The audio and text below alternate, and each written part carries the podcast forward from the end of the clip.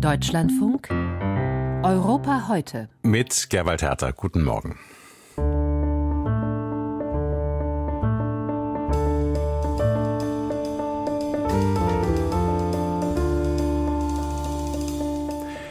Durch den russischen Angriff auf die Ukraine verunsichert die russische Minderheit in Estland und die Parlamentswahl am Wochenende. Die Ukraine braucht mehr Soldaten, wie Kiew rekrutiert, dazu gleich Informationen im Gespräch mit meinem ukrainischen Kollegen Ivan Chajvanowitsch. Außerdem, weitere versteckte Reichtümer der Familie Putin sind jetzt wieder im Netz zu besichtigen. Wir sagen Ihnen, wer für so viel Transparenz sorgt. Das sind unsere Themen an diesem Freitag in Europa heute.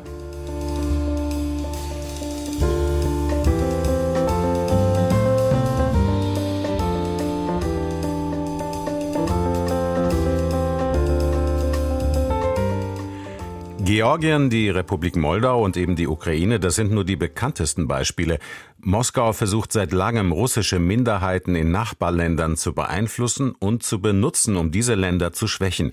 Nicht immer mit dem gewünschten Erfolg. Zu den angestammten Minderheiten kommen seit Beginn des Angriffs auf die Ukraine Russinnen und Russen, die die Herrschaft Wladimir Putins nicht mehr ertragen wollen und lieber ins Exil gehen.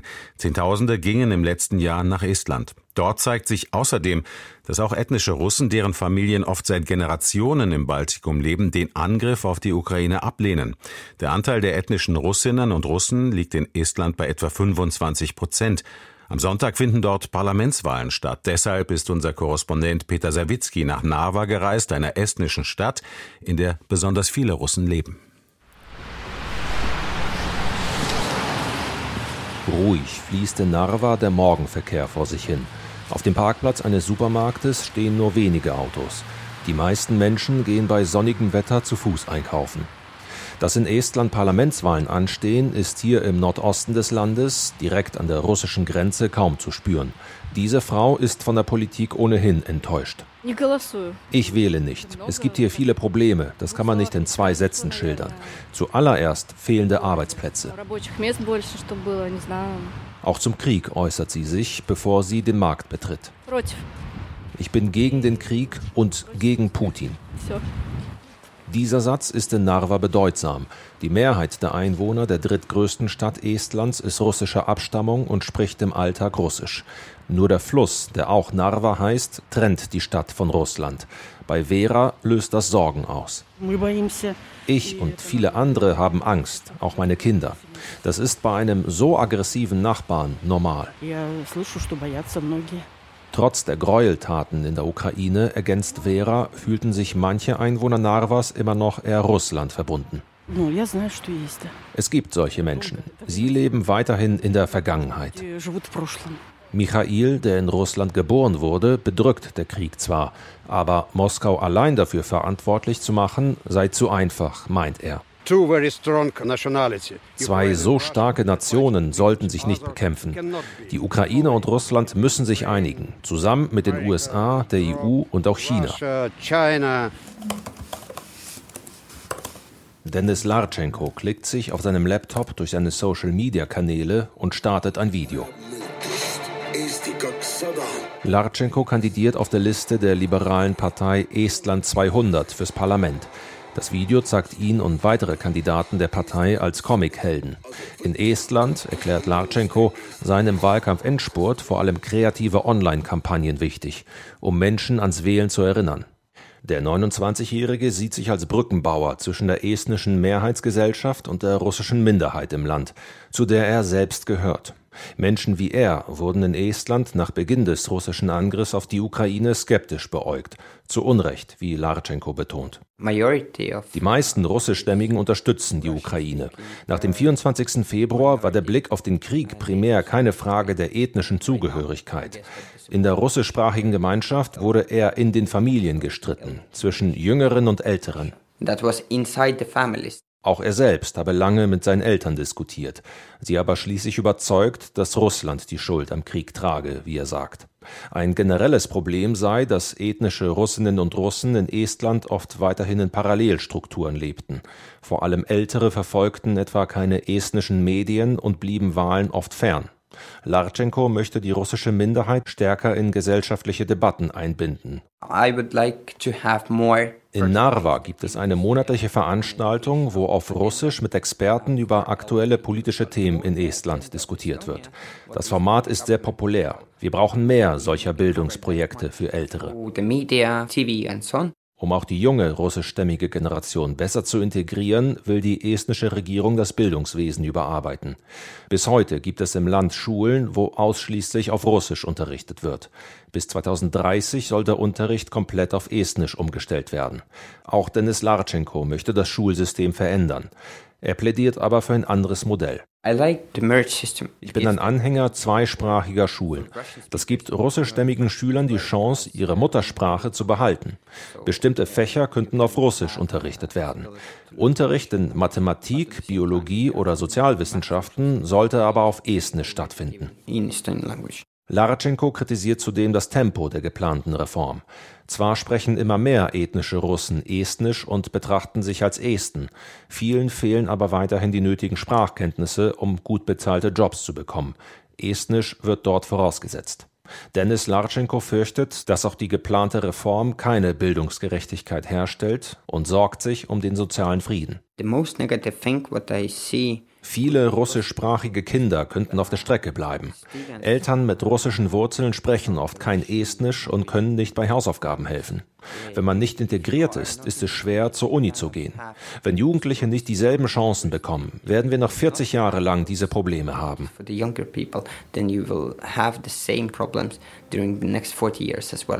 Die russische Minderheit in Estland, dort finden am Sonntag Parlamentswahlen statt. Das war eine Reportage von Peter Sawicki, unserem Korrespondenten aus Narva.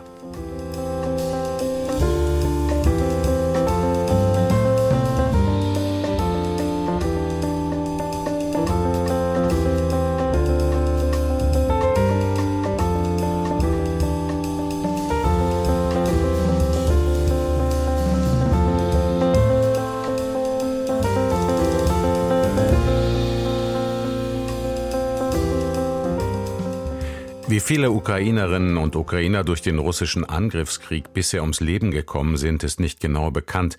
Die ukrainische Regierung gibt auch keine Gesamtzahl der gefallenen Soldatinnen und Soldaten heraus. Vor etwa einem Jahr wurden in großem Umfang Reservisten eingezogen. Männer im wehrfähigen Alter dürfen das Land in der Regel nicht mehr verlassen. Nun wird offenbar wieder stärker mobilisiert. Die Ukraine stellt neue Einheiten auf, teils sollen sie mit Waffen aus westlicher Produktion ausgestattet bei einer Gegenoffensive eingesetzt werden. In Europa heute sprechen wir regelmäßig mit dem ukrainischen Journalisten Ivan Chaivanowitsch, der in Kiew lebt. Ich habe ihn dort kurz vor der Sendung erreicht und gefragt, wo und wie die ukrainische Regierung um Freiwillige wirbt. Also letzte Zeit sieht man in erster Linie die Werbung äh, für äh, Garde für Offensive. Äh, es werden gerade die äh, acht Sturmbrigaden im Rahmen einer Initiative vom Innenministerium gebildet, die sich darauf richten, die Territorien zu befreien. Und man sieht die Werbetafel, man sieht die City Lights, man sieht eine Werbung in, im Internet, wo die Leute aufgerufen werden, sich freiwillig zu melden. Und auf der Webseite dieser Kampagne heißt es zum Beispiel, wir garantieren Kampfbegegnungen an vorderster Front. Bekommen zu den Männern, die zunächst, also im letzten Jahr nicht eingezogen wurden, jetzt Einberufungsbefehle, zum Beispiel ältere Männer? Immer wieder. Immer wieder, weil äh, die äh, Mobilmachung äh, am 24. Februar letztes Jahr gestartet hat und läuft immerhin immer noch wurde nicht beendet. Insbesondere jetzt würde ich sagen, ist diese Arbeit, diese, diese Einberufung, Mobilmachung intensiviert worden. Geht die Regierung auch stärker auf Frauen zu, um sie für die Armee zu gewinnen? Nein, ich habe diesen Eindruck nicht. Äh, es gab schon äh, auch äh, eine Änderung, dass, die, dass sich alle Frauen, insbesondere die etwas mit Medizin zu tun haben, sich anmelden sollen, damit sie in einem Register stehen. Aber jetzt scheint es so aus, dass diese, diese Initiative ein bisschen auf Eis gelegt worden ist. Haben Sie Bekannte oder Freunde, die jetzt eingezogen werden, jetzt in die Armee sollen? Ja, ich habe, ich habe mehrere und ich habe auch äh, Beispiele unter meinen Bekannten, die sich freiwillig gemeldet haben, aber auch äh, diejenigen, beziehungsweise einen, äh, der äh, die Wege sucht oder gefunden hat, um nicht einberufen zu werden. Wie kann man das machen? Äh, versuchen solche Menschen außer Landes zu gehen? Äh, das ist jetzt unmöglich. Ja, das ist illegal muss man über die Grenze gehen. Ja? Und das ist auch strafbar. Also äh, ein legaler Grund, so wie ich von meinen Bekannten gehört habe, ist, äh, ein äh, Vollzeitstudenten zu werden. Weil die Vollzeitstudenten, die sich, an der äh, Uni eingeschrieben haben, äh, werden äh, in die Armee nicht einberufen. Und äh, er hat äh, sich mit 50 Jahren äh, eingeschrieben. er sagt, er habe nur ein Leben. Herr Rajvanovic, rechnen auch Sie mit Ihrer Einberufung? Ja, auf jeden Fall. Ich bin noch, ich bin noch im Alter, dass ich einberufen werden kann. Ähm, wissen Sie, es gibt, es gibt drei Kategorien. Es gibt diejenigen, die sich frei gemeldet haben, es gibt diejenigen, die sich äh, äh, verstecken und es gibt eine dritte relativ große Kategorie und vielleicht gehöre ich äh, zu dieser Kategorie. Ich bin nicht, sagen Sie mal, mutig genug, mich freiwillig an die Front zu melden, aber ich bin auch nicht so feig, dass ich mich vor Einberufungsbefehl verstecke oder, oder fliehe oder illegal über die Grenze gehe. Aber das Risiko zu sterben, wenn man die Heftigkeit der Kämpfe ansieht, ist ja sehr hoch. Es ist, ja, es ist ein Schicksal ja, es ist schon ein, äh, ein, ein Fatum. Äh, zum Beispiel vor einigen Wochen gab es äh, eine Nachricht, dass ein Einberufener äh, am vierten Tag getötet wurde. Und hier stellt sich auch die Frage, was er an der vordersten Front am vierten Tag gemacht hat. Aber ja, es gibt immer schon diese Möglichkeit. Aber auch äh, nicht an der vordersten Front getötet zu werden, sondern im äh, relativ ruhigen äh, Gebiet. Durch einen Luftangriff zum Beispiel. Wie erklärt denn nun die ukrainische Regierung den höheren Bedarf an Soldatinnen und Soldaten? Gibt es da offizielle Erklärungen oder ist es ein heikles Thema, über das man schweigt? Mm, man verschweigt das nicht, aber es gibt auch eigentlich keine so klare Erklärungen, weil, glaube ich, allen bewusst ist, äh, dass die Frontlinie sehr lang ist, über 1000 Kilometer, dass an der Front schwer gekämpft wird, äh, insbesondere um Bachmut und dass die Ukrainer äh, viele Verluste tragen. Es gibt äh, sowohl äh, Tote als auch Verwundete. Umso mehr, dass wir jetzt um die, über die Gegenoffensive reden. Und für die Gegenoffensive braucht man noch mehr Menschen.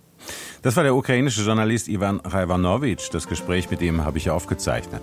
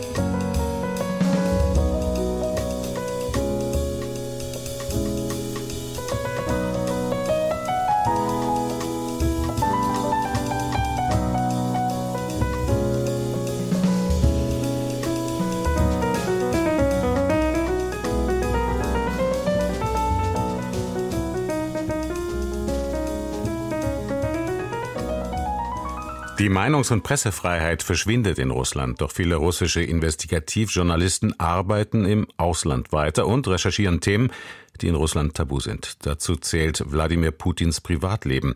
Lange war er mit Lyudmila Putina verheiratet, 2013 aber gab das Paar bekannt, sich längst schon getrennt zu haben. Zu seiner mutmaßlichen Geliebten Alina Kabajewa hat sich Putin nie offiziell bekannt. Mehrere Staaten haben jedoch Sanktionen gegen sie, gegen Kabajewa verhängt. Nun will das Investigativportal Projekt Media Beweise dafür gefunden haben, dass Wladimir Putin Kabajewa und ihr Umfeld mit Luxusimmobilien ausstattet. Über die Recherche und über die Journalisten dahinter berichtet Gesine Dornblüt. Auch Wladimir Putin hat ein Recht auf ein Privatleben. Das steht für den Journalisten Roman Badanin außer Frage. In seinem neuesten Film erläutert er, warum er und sein Team vom Rechercheportal Projekt Media trotzdem Details zu Putin und seiner mutmaßlichen Geliebten veröffentlichen. Es ist nicht in Ordnung, wenn sich das Oberhaupt eines großen Landes manisch vor seinen Bürgern hinter hohen Zäunen und Flugabwehrsystemen versteckt und seine Frau und seine Kinder im Wald am Ende der Welt einschließt. Das ist nicht normal. Mit der Frau ist Alina Kabajewa gemeint. Sie war 2004 Olympiasiegerin in rhythmischer Sportgymnastik. Von 2007 bis 2014 saß sie für die Kreml-Partei Einiges Russland im Parlament, der Duma. Bereits 2008 berichtete eine russische Boulevardzeitung über eine Beziehung zwischen ihr und Putin. Das Blatt erschien kurz darauf nicht mehr. Laut den Recherchen von Projekt Media wurde für Kabajewa ein Anwesen in Waldai im Nordwesten Russlands gebaut, auf dem Gelände von Putins Residenz. Sie soll mit Flugabwehrraketen gesichert und über eine geheime Bahnstrecke erreichbar sein. Außerdem soll Kabajewa zu einem riesigen Penthouse in Sochi am Schwarzen Meer gekommen sein. Die Wohnung hat 20 Zimmer mit Panoramablick. Das Bad schimmert golden. Im Treppenhaus ist noch mehr Gold. Es gibt eine Galerie mit Kunstwerken. Kabajewas Esszimmer ist ein Reich aus Spiegeln und Marmor. In der Bibliothek dominieren lackiertes Holz und Leder. Mit 2600 Quadratmetern Wohnfläche soll es die größte Wohnung Russlands sein.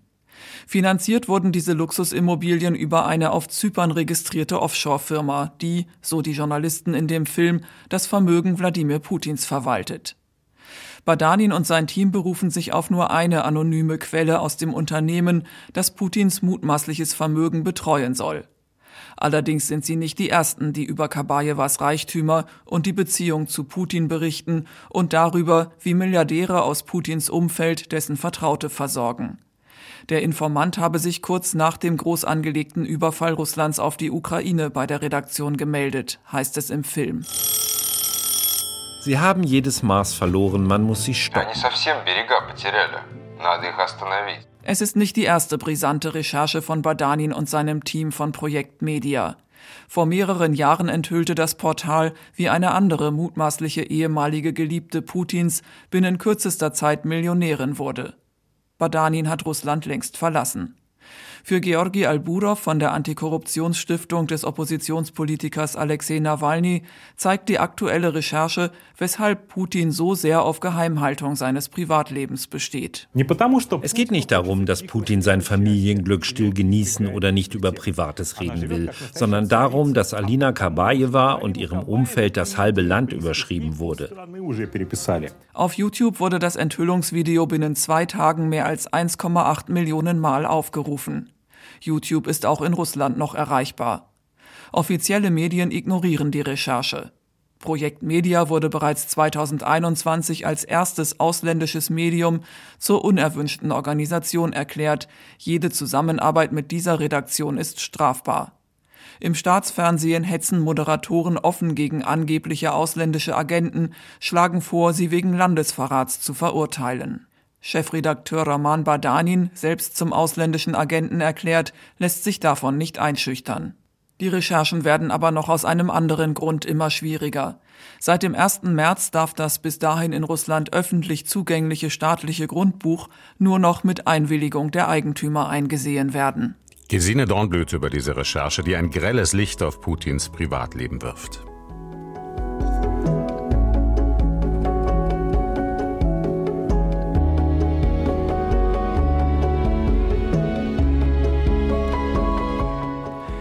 Das war Europa heute mit Gerald Herter.